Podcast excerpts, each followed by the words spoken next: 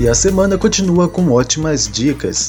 Iniciando com o concurso do Cresce, Conselho Regional de Corretores de Imóveis do Maranhão. São 36 vagas de nível médio e superior para técnico administrativo, técnico em serviços operacionais e analista superior com remuneração de até R$ 1.942, mais plano de saúde, plano odontológico, vale alimentação e transporte. Inscrições até 10 de maio no site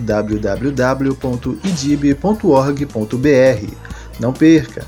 Finalizando com o processo seletivo simplificado para o cargo de agente comunitário de saúde do município de Guimarães, a 204 quilômetros da capital.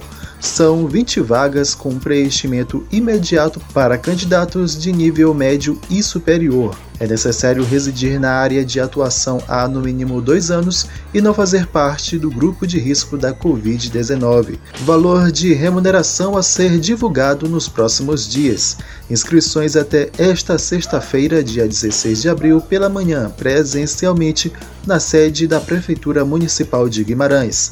Não há taxa de inscrição. Participe! Da Rádio Universidade FM do Maranhão, em São Luís, Wesley Santos.